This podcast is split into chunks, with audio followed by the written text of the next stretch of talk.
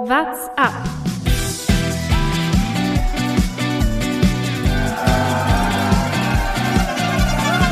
Alle rüber, ich sag, alle, alle rüber! Der Radsport-Podcast. Der Juni ist angebrochen. In schnellen Schritten geht es auf das wichtigste Sportereignis des Jahres zu. Nein, ich rede nicht von der Fußball-EM, ich rede natürlich von der Tour de France. Die Vorfreude ist groß und die Vorbereitungsrundfahrten sind in vollem Gange. Dauphiné und Tour de Suisse, darüber wollen wir heute natürlich sprechen in einer neuen Folge What's Up. Mein Name ist Lukas Bergmann und wie immer zugeschaltet meine beiden Kollegen Jonas Bayer Grüße. und Thomas Gerlich. Servus. Ja, was sind eure Gedanken? Wie geht's euch innerlich, wenn ihr vorausblickt? Das offizielle Tourprogramm ist rausgekommen vergangene Woche. Die Vorfreude ist da. Ja, die Vorfreude ist da. Manchmal denkt man sich bei manchen Menschen auch einfach wieder, bitte lernt Fahrrad fahren. Oder man hat so wieder ein bisschen Angst, dass der ein oder andere sich jetzt doch noch schafft. Zwei Wochen Zeit sind noch, um noch irgendwie sich zu verletzen oder rauszucrashen.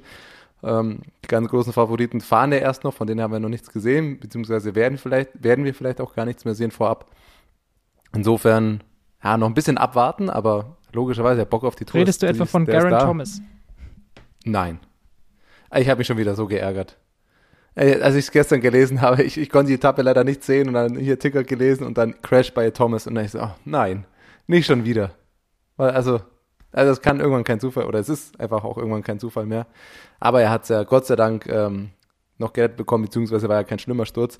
Aber ich finde, das ist jetzt immer so die kritische Zeit, Dauphiné, wir haben es letztes Jahr gesehen, Buchmann auf einmal oder auch ein Cruisewerk hat es ja, glaube ich, auch kurz vor, aber die da Dauphiné hat's letztes alle Jahr war doch insgesamt so ein der, der Dämpfer vor der Tour. Da ist einfach jeder einmal irgendwie weggerutscht und äh, deswegen denke ich mir jetzt gerade, bitte, passt einfach auf, kommt fit zur Tour. Ich habe keine Lust, dass, es wird sich während der Tour schon noch jemand verletzen, leider, aber bitte kommen wenigstens alle fit zur Tour, das wäre doch schon mal gut. Ja, Garen Thomas hat aber danach trotzdem noch eine sehr gute Leistung gezeigt. Also es kann ihm nicht so wehgetan haben. Er ist dann am Schlussanstieg wieder in die Spitzengruppe oder zumindest zu den GC-Fahrern vorgefahren bei dieser achten Etappe der Dauphiné-Rundfahrt. Also von dem her sah er dann noch relativ fit aus und es hat nur ein bisschen die Hose erwischt. Hat er sich damit endgültig bei Richie Port sein Vertrauen geholt, dass Richie Port den, den starken Helfer macht? Oder muss man darüber überhaupt sprechen? Kapitänsfrage bei Da Ineos? muss man schon drüber sprechen, klar? oder? Ich würde sagen, man muss drüber sprechen, ehrlicherweise. Ähm, es ist schwierig. Äh, per se sehe ich ein Problem in Abfahrten für äh, Ineos, weil wir gesehen haben, dass ähm, Primus Roglic bereit ist, in Abfahrten zu attackieren und Team Jumbo-Visma da was versuchen kann oder will. Wir haben es gesehen bei der Baskenland-Rundfahrt. Und da müssen sie sich drauf anstellen, weil da hilft leider keine Teamstärke.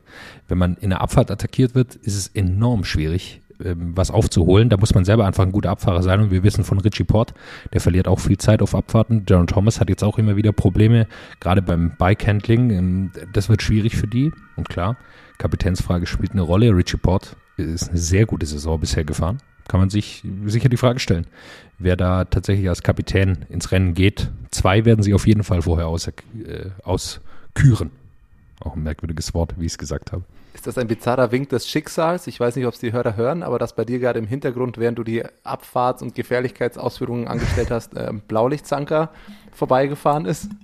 Das hat deine Aussagen gerade perfekt Das war die Style-Polizei, Hört man es am Ende gar nicht mehr. Wie er, ja, wahrscheinlich. die, ist schon mal vorgefahren. Ja, aber am Ende bleibt Richie Port einer der besten Ein-Wochen-Rundfahrer wahrscheinlich, ist die Frage, ob du jemanden, der letztes Jahr immerhin Dritter bei der Tour geworden ist, also er, er hat gezeigt, er kann es irgendwie, hinter Pogacar und Roglic direkt ins Ziel zu fahren, wie du die Kapitänsfrage da stellst, beziehungsweise glaube ich ja gar nicht, dass sie Ineos äh, von Anfang an so klar, also ich glaube schon, dass sie Garen Thomas als, als Kapitän in Interviews oder wie auch immer darstellen werden, aber es würde doch auch durchaus Sinn ergeben, da mit zwei Köpfen reinzufahren und schauen, dass du beide so lange wie möglich vorne irgendwie hältst.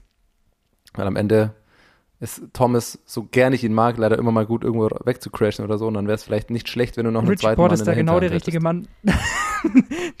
der, ist sicher nicht der Typ, einfach mal so Okay. wegzukriechen. Ja, ja. Ja, zum einen ist natürlich Richie auch dafür bekannt, hin und wieder mal zu stürzen bei einer Grand Tour. Lukas ist absolut recht.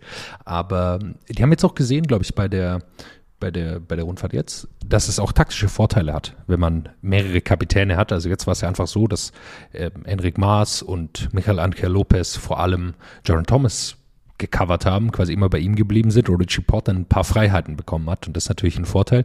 Den haben sie schon ausgenutzt mit Bernal, als er die Tour gewonnen hat, muss man klar sagen. Der war natürlich nicht im Hauptfokus, sondern da war es auch schon Jaron Thomas. Und ich bin mir sicher, dass sie da mit Port jetzt noch jemanden haben. Carapaz werden wir sehen. Tour de Suisse werden wir gleich noch drüber sprechen, wie der in Form ist. Also die werden da eine Truppe am Start haben, die auf jeden Fall aufs Podium fahren kann. Ob es gegen die beiden Slowenen reicht, das kann ich dann am Ende auch nicht sagen. Und dann wird halt auch noch einer dabei sein. Äh, wir haben es gesehen, direkt am Tag nach unserer letzten Aufnahme. Theo kommt wieder ein bisschen in Form. Es ist, er ist da ein paar Mal ein paar Löcher zugefahren, plus hinten raus äh, starken äh, Sprint gefahren. Wer dann da gewonnen hat, da müssen wir gleich noch drüber sprechen. Aber er scheint, Jonas, wir hatten es schon mal in WhatsApp geschrieben, du meinst, er macht den G dieses Jahr.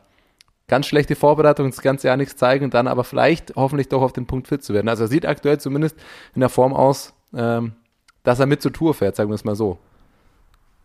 Ja, davon gehe ich auch aus. Grundsätzlich, glaube ich, ist er einfach, ähm, er ist nicht in der Form, wie er letztes Jahr den Giro gewonnen hat, sondern da steht er deutlich hinter zurück, aber er kann sicherlich helfen in dem, in dem Team, wobei man sagen muss, wenn man sich anschaut, wen die alles mitnehmen können, also wenn man die beiden Teams jetzt mal äh, Tour, de, Tour de Suisse und äh, eben die Dauphiné jetzt nebeneinander legt, da haben die eigentlich zu viele Fahrer. 16 Mann könnten sie da mitnehmen, kann man vielleicht zwei noch streichen, aber das ist schon eine massive Mannschaft, die sie da am Start haben. Aber um Ineos braucht man sich, glaube ich, gar keine Gedanken machen. In einem Jahr, in dem es kein so einen Covid-Kalender gab wie, wie letztes Jahr, wo es sehr viele Verschiebungen gab, da war es das erste Mal, dass man sie wirklich in Problemen gesehen hat. Aber wenn bei Ineos alles nach Plan läuft und die Rennen nach Plan stattfinden, dann kommen eigentlich die Leute, die dann bei der Tour de France dort fahren, auch dort in Topform an und dann haben die vielleicht das stärkste Team. Muss man gucken, was Jumbo macht, ähm, aber auf jeden Fall gehören sie zu den Top 2. Ja, das Jumbo-Team steht schon fest. Die haben sich ja ziemlich früh festgelegt, wer da alles mitfahren wird. Jonas Wingegaard wird da zum Beispiel noch jetzt dabei sein im Vergleich zu letztem Jahr. Mike Teunissen, Wort van Art, also Robert Hesing, haben schon wieder eine ziemlich starke Truppe dabei. Wo ich das Problem sehe bei Ineos, ist, dass sie nicht den Spitzenfahrer haben, den sie sonst immer hatten. Und das ist dann schwieriger für ihre Taktik mit dem Ineos Train, weil du dann Leute wie Pogacar oder Roglic hast, die stärker sind als der eigene Fahrer. Und was wir auch beim Giro gesehen haben, aus meiner Sicht zumindest, könnt ihr mir gerne widersprechen, aber ähm, es hilft nichts, am Berg das Tempo zu machen, wenn man seinen eigenen Kapitän müder macht als den des Gegners und der dann fit ist. Das ist einfach schwierig dann. Ja, macht dann, macht dann wenig Sinn. Die Movistar-Taktik, die sie Ja, richtig. gerne fahren. Die Movies. Aber halt, wenn wir beim Mensch Movistar sind, muss man diesmal sagen, Mensch Movistar. Das war wirklich nämlich überraschend gut, was die bei der Dauphiné gezeigt haben. Michael Angel Lopez, der Kapitän, fährt für Alejandro Valverde den Etappensieg an. Es Und hat wie? funktioniert. Einwandfrei. Etappe 7. Movistar Nee, mit Etappe einer sechs war's. taktischen, positiven Auffälligkeit. Also, ich, ich weiß nicht, dass, dass hier kein Lacher kommt. Aber es war einfach so. Man muss es einfach so sagen. Ich war genauso überrascht, wie ihr beide mich gerade anschaut. Aber sie haben es gut durchgezogen. Am Ende hat Valverde dann diesen Bergaufsprint gezeigt, dass er da halt in der Schnellkraft einfach der Beste von denen ist. Von vorne bis hinten eine gelungene Etappe aus Movistar. Sich daran muss man sich erstmal gewöhnen. Vielleicht war es das jetzt auch wieder für eine Zeit lang, vielleicht war das ein Versehen, aber am Ende kann sich Alejandro Valverde hinstellen und sagen, "Tactic- tactically, we are perfect. Perfekt muss man, muss man immer äh, in, in Frage stellen, glaube ich. Lukas, du sagst es, für die Gesamtwertung hat es nicht gereicht. Aber ähm, sie haben auf jeden Fall einen klareren Plan, wer in welcher Etappe der Kapitän ist. Äh, Das hat man auch in den Etappen danach gesehen. Da hat Enric Maas dann für Miguel Angel Lopez geführt. Also ich glaube, das sind entscheidende Faktoren hin zu einem Erfolg. Ich habe es letztes Mal schon angesprochen, Movistar Doku auf Netflix kann man sich anschauen. Auch letztes Jahr war das wieder nicht der Fall, dass sie das immer hatten. Äh, da wurde auch nochmal die Kontroverse mit Einer Rubio und Thomas de Gent beim Giro in der Ausreißergruppe aufgegriffen. Also da ging es auch drunter und drüber. Und es scheint sich in eine Richtung en- zu entwickeln, das sehr positiv ist. Wir haben hier schon mal drüber gesprochen, glaube ich, dass Alejandro Valverde auch zum ersten Mal gesagt bekommen hat, wie viel man eigentlich essen muss auf einer Etappe. Also das ganze Team scheint sich irgendwie professioneller aufzustellen und er ist auf jeden Fall in deutlich besserer Form als die vergangenen Jahre, muss man ganz klar sagen. Letztes Jahr hätte ich ihn nicht gesehen, in so einer Form dann so einen Sprint da zu gewinnen. Wer auch anscheinend oder sehr gut in Form zu sein scheint, ist Marc Padun. Ich glaube, hoffe, man spricht ihn so aus, äh, Ukrainer, gewinnt die siebte und die achte Etappe bei der, bei der Dauphiné. Ich sag's mal so, ich hatte ihn davor noch nicht auf dem Schirm. Ihr?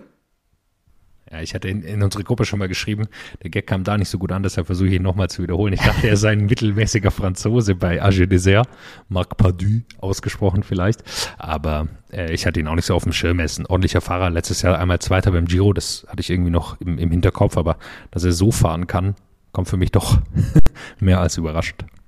Also hat die siebte und achte Etappe nicht nur gewonnen, sondern der hat die dominiert. Also da ist er gegen Leute gefahren, die im Gesamtklassement da eine Rolle spielen. Ähm, er hat da davor schon Zeit verloren, also fürs Gesamtklassement kam er nicht mehr in Frage, aber am Berg war er definitiv wohl der stärkste Fahrer bei dieser Dauphiné und das ist schon mal eine Ansage, wenn man ja so ein bisschen aus dem Nichts kommt und auf einmal da die Top-Favoriten versenkt. Er hat das versucht, wo früh, äh, wofür früher Pierre Roland immer bekannt war am Schlussanstieg unten im, im Berg nochmal attackieren und hoffen, dass man durchkommt. Das klappt eigentlich nie, weil das Tempo hinten so schnell wird in so entscheidenden Bergankünften, dass man da als quasi Ausreißer unten im Berg keine Chance mehr hat. Sepp Kass, der hat es gemerkt. Das funktioniert nicht so einfach, der ist mit ihm weggefahren. Und äh, der hat es aber durchgezogen. Und äh, das ist eine beeindruckende Leistung, da eine Minute 30 auf das Hauptfeld rauszufahren, auch wenn die nicht vielleicht 100% vollgefahren sind, spielt aber keine Rolle äh, sondern er, ist, hat, er hat die Zeit rausgefahren und das ist schon sehr, sehr beeindruckend und hatte, glaube ich, niemand so auf dem Schirm. Eher andersrum, es war eine richtige Überraschung, dass da jemand so, so wegfahren kann. Zumal hat er dann nicht nur Vorsprünge rausgeholt, das Tempo da hinten war jetzt auch nicht langsam. Also auf den Etappen hat es teilweise eine Attacke nach der anderen gesetzt. Und ähm, zumindest die Zahlen, die ich rausgefunden habe, ich sage es gleich mal dazu, ich konnte jetzt noch nicht hundertprozentig verifizieren, aber die da im Raum stehen, sind äh, auf der siebten Etappe, also die ersten der beiden Etappen siegen, immerhin 45 Minuten mit 6,3 Watt pro Kilogramm den Berg hochgefahren, hat da teilweise Bestzeiten an Anstiegen gefahren, auch an den Tagen meistens der schnellste gewesen. Das ist schon sehr, sehr, also in diesen Zeiten mit diesen Leistungen ist er halt auf einmal einer der besten Kletterer der Welt. Wenn du dir das Feld da anschaust, wer da noch unterwegs war, waren es da keine, war es da klein, kein, kein schlechtes Feld. Und das hat wohl auch äh, Leute stutzig gemacht, zumindest. Äh, Lukas, du hattest es besser drauf als ich. Gibt es einen anonymen Teamdirektor, der da Zweifel hegt oder, oder was genau waren da die Aussagen? Genau, es geht ist ein, äh, bei einer französischen Zeitung gibt es einen Bericht, ähm, bei dem sich wohl zwei anonym aus dem Fahrerfeld, darunter ein Teamboss, anonym geäußert haben und das erstmal in Zweifel stellen. Sie haben keine Beweise, dass irgendwie Bahrain hier was Unerlaubtes macht aber ähm, sie stellen es trotzdem einfach erstmal in Zweifel, weil sie diesen Leistungssprung bei Bahrain, jetzt, es geht ja nicht nur um Padun, sondern äh, geht es ja auch um die ganze vergangenen zwei Wochen, ähm, die sie da so ein bisschen in Frage stellen. Da hatte Caruso, den man jetzt auch nicht als Favorit beim, beim Giro gewonnen hat, fährt er auf Platz zwei. Colbrelli ähm, fährt eine unglaubliche Dauphiné, gewinnt dort eine Etappe, wird dreimal Zweiter. Und das stellen sie einfach so ein bisschen in Frage, diesen diese extremen Leistungen, die Bahrain gerade in, in Gänze bringt.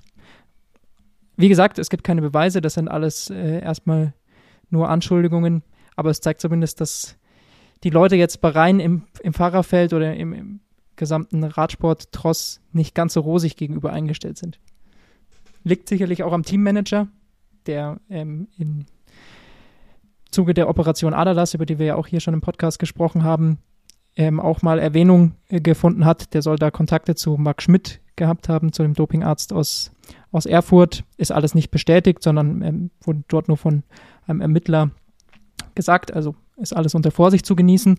Aber solche Sachen tragen natürlich nicht dazu bei, dass insgesamt ähm, Bahrain, glaube ich, eine sehr beliebte Stellung im, Feld hat. Ja, ähm, ohne, ohne das auch relativieren zu wollen, gerade so Kontakte zu Ärzten, das ist natürlich ähm, im, im Radsportzirkus oder generell im Profisportzirkus gibt es keine tausend Ärzte, die Teams beraten, die da im Radsport tätig sind. Deshalb kann sowas auch zufällig sein, äh, kann aber auch das genaue Gegenteil sein. Also da äh, können wir, glaube ich, einfach nicht mehr sagen dazu. Zu Marc Pardon, Pardu, Pardon, wie man ihn auch aussprechen will, äh, noch gesagt. Ist natürlich auch erst 24 Jahre alt. Das heißt, da, wir wissen, da kann es natürlich auch zu gewaltigen äh, Leistungssprüngen kommen. Ähm, vollkommen klar. Er hat letztes Jahr schon, er hat schon einige ordentliche Ergebnisse gefahren in sehr jungen Jahren. Also ganz aus dem Nichts kommt er jetzt nicht, genauso wie Sonny Colbrelli und Damiano Caruso.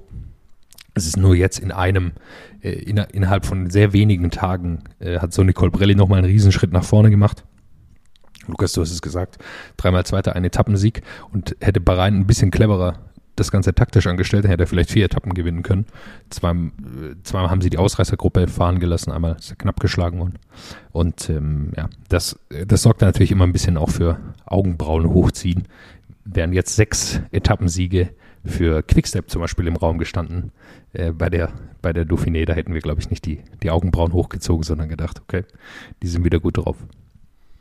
Genau, also das ist immer der Punkt. Es ist wie gesagt, von, von uns sowieso nur ganz schwer zu beurteilen und äh, wie gesagt, auch die anonymen Aussagen kommen ja ohne Beweise. Das sind ja erstmal nur dahingestellte Anschuldigungen. Aber es zeigt zumindest, dass es Unruhe im, im Fahrerfeld äh, um Bahrain gibt. Absolut. Dann noch ein anderes Thema von der Dauphiné, beziehungsweise ist ja so ein bisschen das Dauerthema, dass Chris Froome aktuell nicht in, in absoluter Wettbewerbsform ist, hatten wir hin und wieder mal.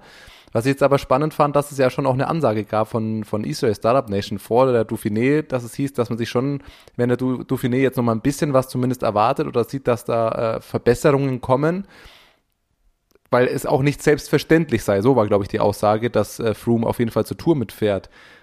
Frage 1, habt ihr Sprünge von Froome gesehen? Frage 2, kann es Israel leisten, den bestbezahlten Radprofi der Welt einfach nicht mit zur Tour zu nehmen? Christopher Froome hat selbst gesagt, er glaubt nicht, dass er die Tour gewinnt dieses Jahr. Da war ich froh, dass er das nochmal dazu gesagt hat. Äh, ich habe gerade meine Wette doch noch zurückgezogen, aber mal ernsthaft. Also ich will jetzt nicht drauf rumreiten und jetzt auf niemanden, der mit Verletzungen zu kämpfen hat und so weiter. Äh, aber am Ende muss sich Israel da schon die Frage stellen, nimmt man den dann überhaupt mit, beziehungsweise bestbezahlter, medienwirksam wird es auf jeden Fall sein. Von den Leistungsgründen wird er dann auch nicht über eine Helferrolle oder wie auch immer hinauskommen. Ist die Frage, ob sich Israel dann wirklich den Schritt geht und sagt, sie nehmen ihn gar nicht mit, was ich dann doch auch wieder krass finde. Weiß ich nicht, ob sie ihn tatsächlich nicht nominieren können. Das Problem, das ich sehe, ist, Michael Woods ist wieder sehr, sehr gut drauf. Heute, wir nehmen montags auf. Michael Woods sehr gute Tour de Suisse Etappe gefahren. Generell ein super Jahr gehabt, letztes Jahr schon sehr gut gefahren.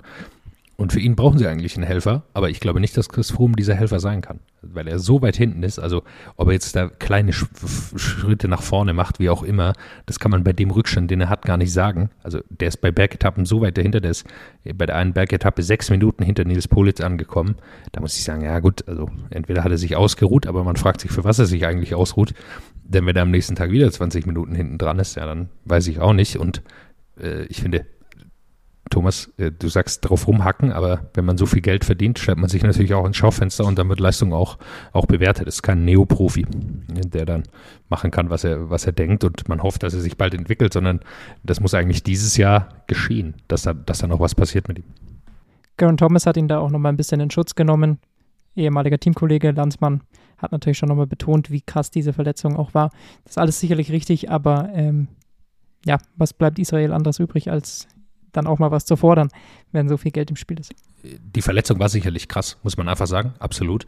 Aber am Ende muss, äh, wird er für seine sportliche Leistung bezahlt und ich, ich bin mir sicher, dass langsam bei Israel Startup Nation, dass sie merken, ja, das war nicht der cleverste Move von uns. Es hätte sicherlich auch gut ausgehen können, aber äh, da ist einfach sehr, sehr viel Geld versenkt worden.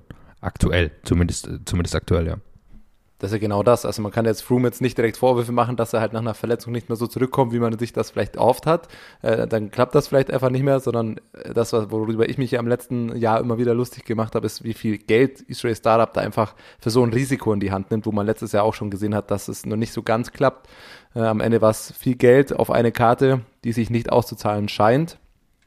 Aber so ist es dann am Ende. Und gut, was G, also was soll er auch anders sagen, wenn er darauf angesprochen wird? Äh, natürlich nimmt er dann einen, einen Ex-Kollegen und äh, die kennen sich ja sicherlich auch natürlich einen Schutz. Aber das sind auch immer so, so Fragen, wo ich mir denke, ja, da stellen Journalisten dann halt ihm das Mikrofon hin und stellen eine Frage zu Chris Froome. Also was erwartet man, dass G jetzt sagen wird, ja stimmt, der ist ja schon ganz schön kacke geworden eigentlich. Wird er auch nicht sagen. Also das sind immer so die, die Fragen, wo man eigentlich vorab schon weiß, was da jetzt für eine Antwort kommen wird äh, von so einem Teamkollegen. Alles andere wäre dann auch doch sehr verwunderlich. Über einen Namen würde ich noch ganz gern sprechen, wenn wir noch bei der Dauphiné sind. Platz 1 im GC Richie Port, Platz 3 Garen Thomas und dazwischen ein Mann, den ich jetzt sicherlich auch nicht so stark vorne erwartet hätte, wenn ich mir das Fahrerfeld sonst so anschaue. Luzenko ist auf Platz 2 für äh, Team Astana. Er hat letztes Jahr eine Tour-Etappe gewonnen, ja, er ist ein guter Fahrer, aber dass er da ähm, ja, bei so einer Rundfahrt dann auch im GC weit vorne landen kann, fand ich jetzt erstmal stark zu sehen. Er hat ein gutes Zeitfahren gezeigt. Speaking of weird teams, Astana.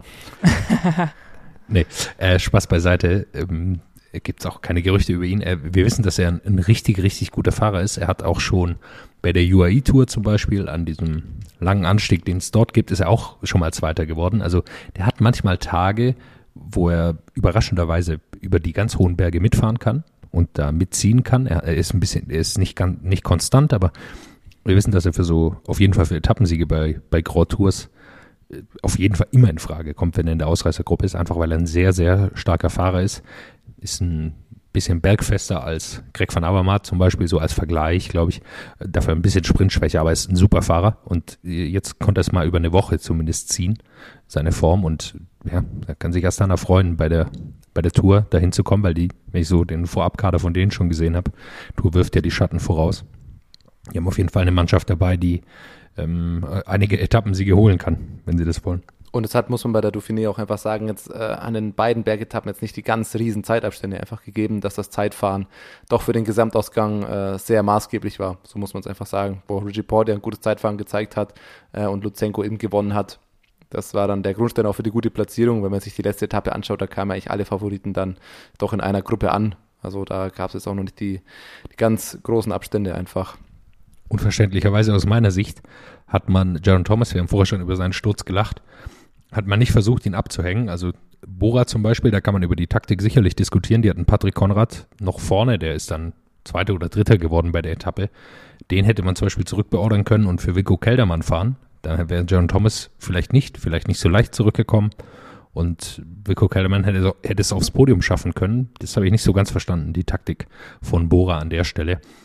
Kann man sagen, gut, ist nur die Dauphiné, aber für Vico Keldermann dritter Platz bei der Dauphiné, äh, würde ich jetzt sagen, auch ein sehr gutes Ergebnis. Vierter Platz auch gut, aber das wäre nochmal ein anderer, äh, andere Position gewesen. Muss man insgesamt sagen, eigentlich der Sturz von Garen Thomas hat eigentlich nahezu keine Auswirkungen auf das Rennen, was schon auch verwunderlich ist.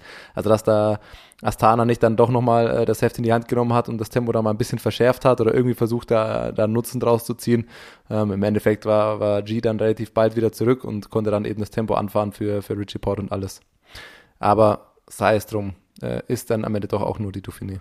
Ja, ich glaube, Astana muss man dazu sagen, also die hatten einfach mit Luzenko und Isagire, die haben super, sind eine super Dauphiné gefahren, aber Luzenko ist nach, das war eine unglaublich harte Etappe, dieser letzte Tag. Und äh, ich glaube, der war, der war einfach am Ende. Also von ihm konnte man da nicht erwarten, glaube ich, noch viel zu machen. Sie haben noch ein bisschen was versucht, aber äh, da ist es einfach doch nochmal ein Unterschied. Da kann er dann, obwohl er so ein Klassiker-Typ ist, äh, glaube ich, dann nicht attackieren oder nochmal was machen, äh, eher in Voraussicht darauf, dass er weiß, wenn er dann eingeholt wird, dann war es das für ihn. Gut, dann wollen wir noch gar nicht äh, zu weit auf die, auf die Tour schon vorausblicken. Da kommen unsere Vorschaufolgen ja die nächsten beiden Wochen. Da werden wir dann auch nochmal sich drüber sprechen müssen, wie zum Beispiel Vico Keldermann äh, als äh, voraussichtlicher Kapitän für Bora drauf ist, der zumindest ja auch ein gutes Zeitfahren gezeigt hat. Und dann waren noch zwei andere Rundfahrten, beziehungsweise eine, die es aber dieses Jahr zum ersten Mal in einer Frauenausgabe auch gab. Zwar, ich muss sagen, leider nur mit zwei Etappen, aber immerhin die Tour de Suisse, äh, wir hatten es angesprochen ähm, in unserer Folge mit Marlen Reusser, dass es da eine, eine Initiative gab, dass es diese, äh, diese Ausfahrt, Ausfahrt, sage ich schon, diese Rundfahrt auch äh, für Frauen geben soll und diese hat sie eben stattgefunden am vergangenen Wochenende. Es hat klassisch, wie es häufig wohl irgendwie in der Schweiz tut, warum auch immer, geregnet, aber waren, waren auch zwei, zwei spannende Etappen. Ja, und wir haben äh, es natürlich verfolgt, war klar jetzt noch nicht dieses riesenbesetzte Feld. So eine Rundfahrt muss dann natürlich auch erstmal wachsen, aber mit Lissy Deinen eine äh, sehr, sehr bekannte Siegerin, ähm, war vor allem taktisch geprägt. Die hat sich den Sieg dann geholt, indem sie Bonussekunden sich ersprintet hat auf der zweiten Etappe. Also da ging es sehr, sehr taktisch zu. Ähm, war eigentlich äh, sehr spannend zu sehen auf so einem Rundkurs. Und wir haben einfach mal bei Marlen Reusser nachgefragt, wie sie für sie denn diese erste Tour de Suisse abgelaufen ist, war ja auch ganz erfolgreich für ihr Team. Hallo zusammen. Schön, dass ihr mich gefragt habt für ein Statement. Ähm, ich sage nämlich gerne was. Ich bin total begeistert von dieser Tour de Suisse ich hatte nicht mal so eine Riesenvorfreude, weil ja lange einfach gar nicht klar war, ob das wirklich stattfindet, beziehungsweise eigentlich hat es lange geheißen, wahrscheinlich wird es nicht stattfinden. Und dann, um sich selbst zu schützen, glaubt man auch nicht fest daran. umso schöner, dass sie es dann in dieser Form zustande gebracht haben. Es hat schon so einen unglaublichen Spaß gebracht und wenn ich denke, dass das noch unter der Bedingung Corona so war, dann freue ich mich wahnsinnig zu sehen, wie das in Zukunft sein wird, wenn dann nicht noch die Schutzmaßnahmen gelten, wirklich viele Leute kommen können, die Tour länger sein wird und dann für mich vielleicht auch ein Zeitfahren enthalten wird. Also ganz großes Spek Spektakel, so ein, eine coole Sache und ich denke, das bringt auch ganz viel dem Radsport und dem Frauenradsport in der Schweiz, auch vielleicht im Ausland. Macht's gut und einen, lieber, einen lieben Gruß. Ciao zusammen. Ja, Marlene Reusser ähm, wird am Ende dann auch Dritte bei der Rundfahrt. Du hast angesprochen, die taktischen ähm, äh, Spielchen mit den, mit den Bonussekunden. Die Abstände waren ja dann doch, naja, sehr, sehr knapp insgesamt, wenn man sich sieht, zwischen Platz 1 und 2 nur eine Sekunde. Aber ähm, ja, ist dann auch die Frage, wenn man so eine, ich finde es fast ein bisschen schade, wie gesagt, wenn du so eine Rundfahrt machst in der Schweiz, wenn die nur zwei Tage ist, warum du dann so, ja, die erste war ein bisschen hügelig, aber die zweite war eigentlich auch eine komplette flache Etappe. Also, ähm, da kann man doch gerne die Rundfahrt noch ein bisschen ausbauen, vielleicht noch eine dritte oder vierte Etappe zumindest mitnehmen, wie auch immer, ähm, oder vielleicht noch eine Bergetappe reinnehmen. Da hätte durchaus noch ein bisschen mehr passieren können, aber sonst aus Schweizer Sicht Platz zwei bis vier ähm, bestimmt äh, für die Fahrerinnen da das Ding einmal zu Hause in der, in der Heimatrundfahrt eben auch, auch was zu zeigen. Dann kommen wir zu den Männern. Hat dann am Sonntag begonnen mit einem Zeitfahren und Tom Dümmler ist wieder zurück. Hat beim Zeitfahren ist er auf Platz 16, glaube ich, gefahren oder Platz 15. Klar, war jetzt noch nicht die, äh, die Riesenleistung, aber es hat ihm zumindest da äh, ja, Spaß gemacht, so hat er es danach im Interview gesagt, äh, wieder auf dem Rad zu sitzen. Das ist ja schon mal ein gutes Zeichen. Sicherlich mit Ausblick auf Olympia auch wieder dieses Comeback vielleicht gegeben. Ähm, da wird er sich vielleicht noch ein bisschen drauf hoffen, dass er da ins holländische Team fürs Straßenrennen und auch fürs Zeitfahren kommen kann. Ja, doch, äh, für sein erstes Rennen äh, gar keine schlechte, gar keine schlechte Position. Ähm, bisschen Rückstand hat er da, äh, also hat nicht für ganz vorne irgendwie gereicht, aber ich glaube, das hätte jetzt wahrscheinlich auch keiner erwartet, wenn du dich da nicht in einem langen Aufbau oder wie auch immer befindest. Ansonsten aus deutscher Sicht recht erfreulich, Jonas Rutsch und Yannick Steimle, Platz äh, 6 und 7. Die haben ein sehr starkes Zeitfahren da gezeigt, vor zum Beispiel Leuten wie äh, Søren Clark Anderson oder Ron Dennis, der nur Zehnter wurde vielleicht die, die größte Überraschung an der Stelle. Und Yannick Steimle äh, kommt jetzt auch nach seiner Verletzung ganz gut wieder zurück und hat da auch zumindest schon mal ganz gut was gezeigt. Stravazen.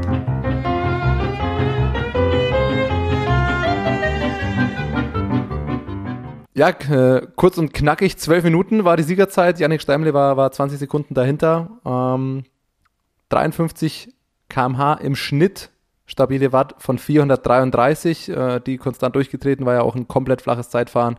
Das heißt, da kann man schön mal äh, ja, 10, 12 Minuten Bestzeiten vielleicht auch aufstellen. Von vorne an einfach nur Kopf runter. Das entsprechend mit 433 Watt ist er da auf Platz 7 gefahren. Äh, natürlich, wie gesagt, nach der Verletzung echt erfreulich, dass er da so gut zurückkommt und, und starkes Ergebnis aus, aus seiner Sicht.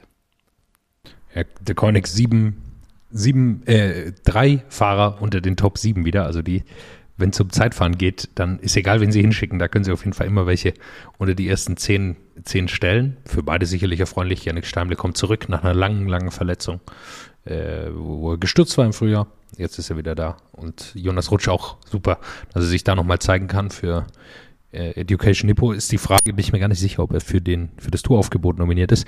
Wir wollen natürlich eigentlich über die Todesbiss sprechen, aber ich bin, ihr merkt schon, ich, der, bin schon ganz, ganz nervös, was, was die Tour de France betrifft und mache mir meine Gedanken, wer da, wer da kommen kann. Stefan Kühn gewinnt am Ende, der aus meiner Sicht immer besser wird im Zeitfahren. Er war immer schon ein, ein starker Zeitfahrer, aber kommt langsam in dieses Level rein, ähm, um da mit den ganz Großen auch mitkämpfen zu können. Rowan Dennis ist sicher eine Überraschung. Thomas, gebe ich dir absolut recht. Äh, weiß ich nicht, was da los ist. Der sah schon besser aus dieses, dieses Jahr. Das muss ich ganz klar sagen. Küng fällt, glaube ich, auch einfach äh, durch Style auf Platz 1. Also ich bin großer Fan von seinem Radoutfit mit der Europameisterlackierung. Ähm, ich weiß nicht, wer das nicht kennt, äh, schaut es euch mal an. Gibt da diverse Bilder auf seinem Instagram-Kanal. Ich finde das von vorne bis hinten sehr stimmig. Ich weiß nicht, ob wir dazu diskutieren wollen, ob ihr überhaupt eine Meinung dazu habt, ob ihr überhaupt wisst, wie er aussieht. Ich bin auf jeden Fall Fan. Wenn Thomas das sagt, dann wollen wir da der Style-Polizei höchstpersönlich natürlich nicht widersprechen. Ja, ansonsten einer den aus deiner Sicht, Lukas wahrscheinlich, als äh, Julien Alaphilippe-Fan Nummer 1, auch gar kein schlechtes Zeitfahren auf Platz 5 gefahren. Jetzt, äh, da kommen wir dann wahrscheinlich zur, zur zweiten Etappe. Auch heute hat es nicht für den Sieg gereicht. Über den Sieger sprechen wir gleich. Aber er hat, nein, er hat doch nicht das GC übernommen. Siehst du, ich äh, höre direkt schon wieder auf zu reden. Stefan Küng führt tatsächlich immer noch mit einer Sekunde Vorsprung. Das war es dann schon wieder. Vor Julien Alaphilippe allerdings. So er ist ist auf genau. Platz 2. Er ist auf Platz 2. Alaphilippe auf Platz 2. Schachmann auf 3, der heute Zweiter geworden ist bei der Etappe. Nur noch geschlagen, am Ende auch irgendwie ähm, stark geschlagen von einem Mann, der zwei Monate weg war, bisschen Mountainbike-Urlaub gemacht hat. Man kennt das, man will auch mal ein bisschen Abwechslung. Macht sein erstes wirkliches Rennen und gewinnt direkt. Darf ich dich ganz kurz korrigieren? Immer. Nicht, nicht geschlagen, versenkt. Beschreib doch mal das Schluss, den Schlusssprint. Also erstmal muss man sagen, es war eine dieser Etappen, die wir auch viel bei der Tour de France sehen werden. Ähm, sehr hügelig hinten raus, also richtiges Klassikerprofil, natürlich auch was, was Maximilian Schachmann liegt, was aber natürlich auch Mathieu van der Poel liegt, ähm, was sicherlich auch Julien Alaphilippe normalerweise liegt. Aber ähm, zumindest hatten sich Schachmann und Mathieu van der Poel ein bisschen vorne abgesetzt. Von hinten kam dann noch Wout Pouls rangefahren. Der hat sich die beiden fast noch geschnappt und in dem Moment, wo er ranfährt, das war dann schon auf der Zielgeraden, setzt Mathieu van der Poel seinen Sprint an. Und Jonas, du hast es vorhin so schön gesagt, das Gesicht von Wout Pouls hat schon Bände gesprochen in diesem Moment. Es war einfach schon eine sehr harte Etappe, muss man sagen. Und dann kommt noch dazu eben, wenn Van der Poel antritt, also für Bergfahrer ist es quasi unmöglich, da mitzukommen. Und Wout Pouls hat sich da richtig zurückgekämpft auf dem Flachstück, Schachmann und Van der Poel vorne. Und dann siehst du, wie er sich zurückkämpft. Und genau in diesem Moment, als hätte er es abgewartet, ich glaube, Van der Poel hat wieder sich nicht umgeblickt, war ihm sowieso egal, ob da Schachmann und Wout Pouls dran sind. Kann ihm auch egal sein, drückt drauf und dann, du siehst auch bei Schachmann, der versucht dann kurz noch mitzugehen, aber weiß auch, nee, das wird halt nichts, weil der so einen Kick hat, der. Es waren zehn Längen. Wie viele Längen waren es? Also es ist 100 Meter. Ja, so viel dann nicht, aber es ist einfach, er drückt drauf und du merkst halt, dass er so viel mehr Maximalwatt treten kann als, als Schachmann und, und Puls, die natürlich auch ganz andere Rennen gewinnen wollen als er, aber es ist immer wieder beeindruckend zu sehen, er kommt dann zurück und gewinnt einfach sein erstes Rennen seit, weiß der Henker, wie lange er jetzt Mountainbike gefahren ist, da irgendwas rum, rumgemacht hat und jetzt ist er wieder da und macht jetzt halt sein Ding. Beim Mountainbiken hat er auch gewonnen, das ist ja das Schlimme. Ja, eben. Es hat auf jeden Fall gereicht, dass für Maximilian Schachmann schon eine neue Zeit genommen wurde. Also sie kamen nicht mit derselben Zeit offiziell ins Ziel. Ähm, da war schon, ist zwar nur eine Sekunde Rückstand, aber ähm, das zeigt, dass der Sprint jetzt nicht, äh, nicht allzu knapp war. Jonas, mir geht's ähnlich wie dir. Ist, bei allem, was man momentan sieht, denkt man schon auf die Tour voraus. Ich glaube, so eine Etappe wie heute bei der Tour de Suisse gibt's in der ersten Tourwoche bis zur fünften Etappe, glaube ich, ähnliche, ähnliches Profil. Ähm, Fragestellung, wie sehr legt es Mathieu van der Poel darauf an, sich ins gelbe Trikot zu fahren? Ja, zu 100 Prozent. Also das, das ist das einzige Ziel wahrscheinlich, oder? Etappensiege und direkt gelbe Trikot. Grünes Trikot kann ich mir auch vorstellen, dass er das holen will. Muss man sehen. Aber Etappensiege und, und das gelbe Trikot am Anfang, ja, das werden alle im Blick haben. Alle, die Klassikerprofile sind, aller Philipp, die ganze Truppe, ja, die da, die da die Klassiker im Frühjahr bestreitet, die werden versuchen, die ersten zwei Etappen gewinnen zu können. Das sind relativ zweimal steile Rampen ins, ins Finish. Zweite Etappe dann Mürde Britannia. Also da muss man schon was mitbringen. Für Sprinter wird es wahrscheinlich zu schwer. Und es gibt nicht so oft, dass Klassikerfahrer dann im, im gelben Trikot am Anfang sein können. Darüber werden wir dann nächste Woche weiter sprechen, wenn wir dann auch äh, eben das, das Profil der Tour vorstellen. Ähm, ich muss mir noch ein bisschen reinlesen. Ich glaube, ich habe nur geschaut, am, am, fünften Tag ist, glaube ich, das erste Mal, wo es das GC, fünfte oder sechste Etappe, glaube ich, wo das GC wahrscheinlich mal eine wirkliche Ordnung bekommen wird. Davor wird es eben für die ganzen Klassikerfahrer um Etappensiege und dadurch auch das, das gelbe Trikot geben. Ansonsten Schachmann hat wieder gezeigt, ja, wir haben hast letzte Woche oder vorletzte Woche ja auch schon drüber gesprochen, äh, dass er einfach ein absoluter Topform ist, dass er auch, dass er auch mithalten kann, dass er auch in guter Form zur Tour fährt. An der Sprintschnelligkeit fehlt es ihm da halt noch gegen den Van der Poel, am Ende trotzdem wieder ein zweiter Platz. Ich bin da eben dann auch gespannt, ob Schachmann, mit welchen Ambitionen Schachmann zur Tour fährt eben. Das wird, glaube ich, äh, aus, aus Border oder aus deutscher Sicht mit am spannendsten zu sehen sein. Geht er auf Etappensiege, holt er sich äh, Form für Olympia? Ähm, was wird da drin sein? Ja, erstmal wird der Wilko unterstützen. Ja, Wilko Keldermann, Lukas, du hast vollkommen recht. Und er wird natürlich auch versuchen, am ersten zwei Tagen das gelbe Trikot zu holen. Also er ist jetzt auch nicht wahnsinnig schlecht gefahren bei den Frühjahrsklassikern. Nee, eben nicht, aber ist natürlich die Frage, Schachmann, wir haben ja schon auch häufiger darüber gesprochen, am Siegen scheitert es dann halt. Also Schachmann ist ein absoluter Top-3-Fahrer, aber wenn du dann halt in den Sprints gegen einen Wout, gegen einen Van der Poel, gegen einen Alaphilippe steckst, dann wird es halt schwierig, da noch Etappensiege zu holen. Das ist ja das Problem. Zwei News gab es noch, eine nicht so schöne äh, für Egan Bernal. Er wurde jetzt direkt nach seinem Giro positiv auf Corona getestet. Muss man erstmal abwarten. Das war der Kuss mit seiner Freundin.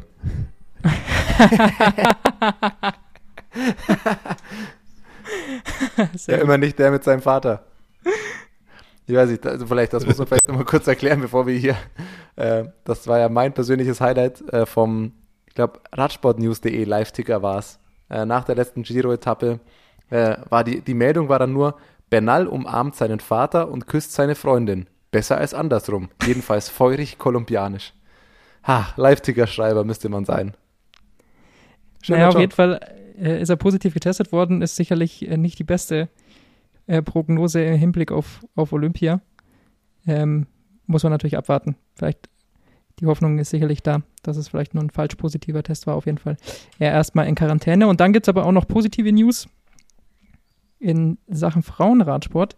Der Kalender ist raus für das Jahr 2022 und siehe da, der Giro ist erstens wieder Teil der World Tour. Und auch die Tour de France ist fest mit drin im Kalender, wird nach der Männer Tour de France dann direkt starten. Eine acht Tage Rundfahrt für die Frauen zum ersten Mal statt La Course, dem Eintagesrennen, das wir bisher immer am ersten Tag der Tour de France der Männer und gleichzeitig haben halt eben die Frauen dann immer dieses Eintagesrennen ausgetragen.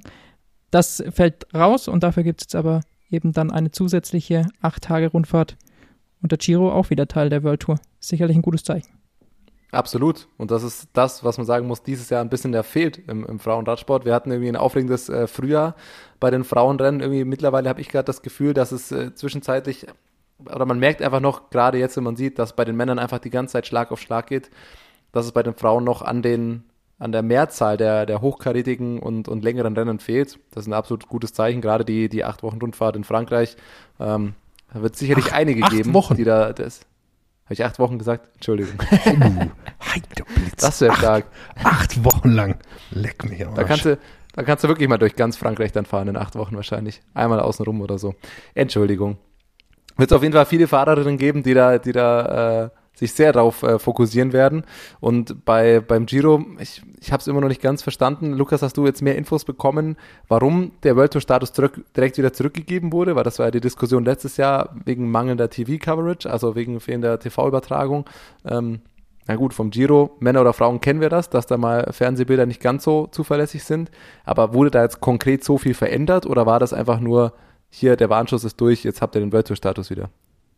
Ja, im Endeffekt glaube ich, es war einfach ein Warnschuss, wie du es gesagt hast. Also anders ist für mich das jetzt auch nicht erklärlich, dass es so ein vor einem Jahr weg ist und dann wieder da. Aber man hat natürlich auch gemerkt, okay, das macht absolut Sinn, dass hier wieder eine Einwochenrundfahrt oder die bekannteste Einwochenrundfahrt der Frauen, die bekannteste Rundfahrt überhaupt bei den Frauen, wieder da zurück in der World Tour ist.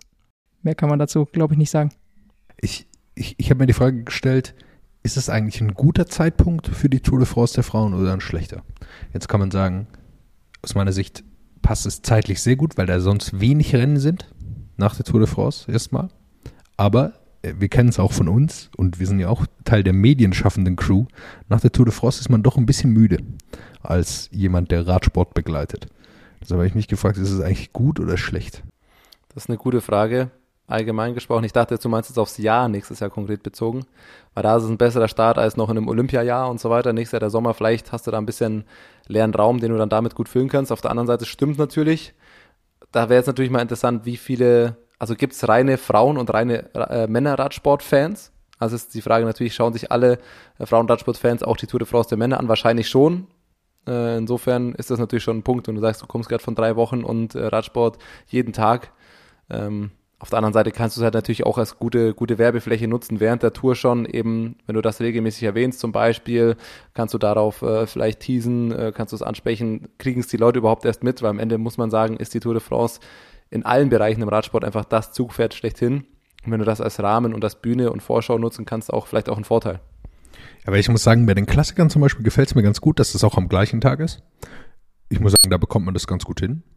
Äh, Das ist die Frage, ob man das nicht auch bei der Tour de France machen könnte. Kann ich alles organisatorisch und so weiter, kann ich nicht beurteilen, äh, wie das da aussieht. Das ist, glaube ich, eine Sache, die, die man sich hätte überlegen können, aber geht natürlich auch um den Terminplan, äh, der, der da passen muss bei den Frauen, um viele organisatorische Sachen. Ich freue mich auf jeden Fall. Ich hätte mir gewünscht, dass es schon dieses Jahr soweit gewesen wäre, aber spätestens nächstes Jahr und hoffentlich ja im Herbst Paris-Roubaix noch der Frauen, bei dem wir uns jetzt schon zweimal vertrösten mussten auf das erste Rennen der Frauen. Ich, ich freue mich einfach, dass der, dass der Kalender da immer mehr Form annimmt und die Rennveranstalter auch merken, ja, müssen wir auch machen. Schauen, schauen sich sowieso viele Leute an und es ist natürlich auch ein Gerechtigkeitsargument, dass man da sagt, äh, nee, das wird es jetzt auch geben. Ich bin mir gerade nicht sicher. Ich versuche gerade herauszufinden, ob die dann auch von der ASO organisiert ist, diese Tour de France der Frauen. Das könnte vielleicht da ein Punkt, Punkt sein, weil La Course wurde ja immer von der, von der ASO ähm, auch mit. Ich würde jetzt mal vermuten, ja. Wissen tue ich es nicht. Ich gehe auch davon aus. Ja. In der Zwischenzeit kann man schon mal sagen, weil du gerade äh, Paris-Roubaix schon angesprochen hast, äh, einen kleinen Gag, den ich auf Twitter die Woche gelesen habe. Mensch, bei Rhein Victorious dieses Jahr, wie die rasieren. Und jetzt stell dir erst mal vor, Heinrich Hausler äh, fährt Paris-Roubaix im Herbst. Heinrich er ist bereit. Vielleicht holt er sich nochmal den Sieg äh, beim, beim Klassiker der Klassiker. Mal sehen. Sehr nicht stark. Okay, Lukas, jetzt haben wir dir Überbrückungszeit gegeben. Hast du es rausgefunden? Wir haben dir lockere Schaut. zehn Sekunden Zeit gegeben. Um Ja, das ja, es ist tatsächlich von der Gag. ASO. Es ist von der ASO. Äh, Christian Prudhomme, der, der Chef der ASO, der Vorsitzende, äh, hat das auch nochmal betont. Sie wollen das jetzt auf jeden Fall machen. Auch wenn es bislang noch ein Minusgeschäft ist, Frauenrennen zu organisieren. Das hat er natürlich nochmal dazu gesagt. Das, aber das Aber- ist ehrlicherweise, das ist so ein Quatschargument. Also wenn man sich, er ist ein Wirtschaftsunternehmen, ja, ich weiß, dass er, der ist kein Mann, der irgendjemandem Geld schenkt, aber er ist ein Wirtschaftsunternehmen. Und welches Wirtschaftsunternehmen kennt nicht sowas wie das Wort Investition? Also wenn man eine Firma hat und man will größer werden, dann muss man sich auch eine Maschine kaufen. Und als Firma ASO, ja, da muss er jetzt halt mal Geld investieren und am Ende wird er damit mehr Geld verdienen. Das ist doch relativ klar. Oder ein Risiko. Aber ganz eingehen. kurz, Prudhomme ist doch nicht Chef der ASO. Prudhomme ist der Chef der Tour de France. Der ist aber Vorsitzender der ASO. Okay. Sicher? Dann bin ich schon still. Ja, aber wisst ihr, was ich meine? Also man kann jetzt sagen, das ist ein Minusgeschäft, aber äh, der, also es ist halt, er ist ein Firmenchef und da muss er halt mal ins Risiko gehen, um, um da was äh, Gewinn rauszuholen. Also ich finde das irgendwie eine merkwürdige Argumentation, die die da immer treffen. Also ob ihnen jemand das Geld hinwerfen müsste, dass sie überhaupt irgendwas machen. Auf jeden Fall ist es, glaube ich, ein gutes Zeichen, dass, äh, dass sie festhalten. Und was die Live-Coverage angeht, ähm, beim Giro der Frauen wird man, muss man dieses Jahr natürlich dann abwarten. Wenn das die komplett wieder in die Hose setzen, dann könnte schon nochmal sein, dass sie darüber sprechen. Aber erstmal positiv, wenn die der Frauen World Tour Kalender zwei Rundfahrten bekommt. Dann freuen wir uns darauf und auch auf die Tour de France dieses Jahr. In zweieinhalb Wochen geht es ja schon los. Ab nächster Woche starten wir dann auch mit unseren äh, Vorschaufolgen dazu. Ähm, und bis dahin würde ich sagen, lesen wir uns mal noch ein bisschen weiter ein. Gibt ja noch ein bisschen was zu tun, auch für uns. What's up? Der Radsport-Podcast. What's Up ist eine M945 Produktion. Ein Angebot der Media School Bayern.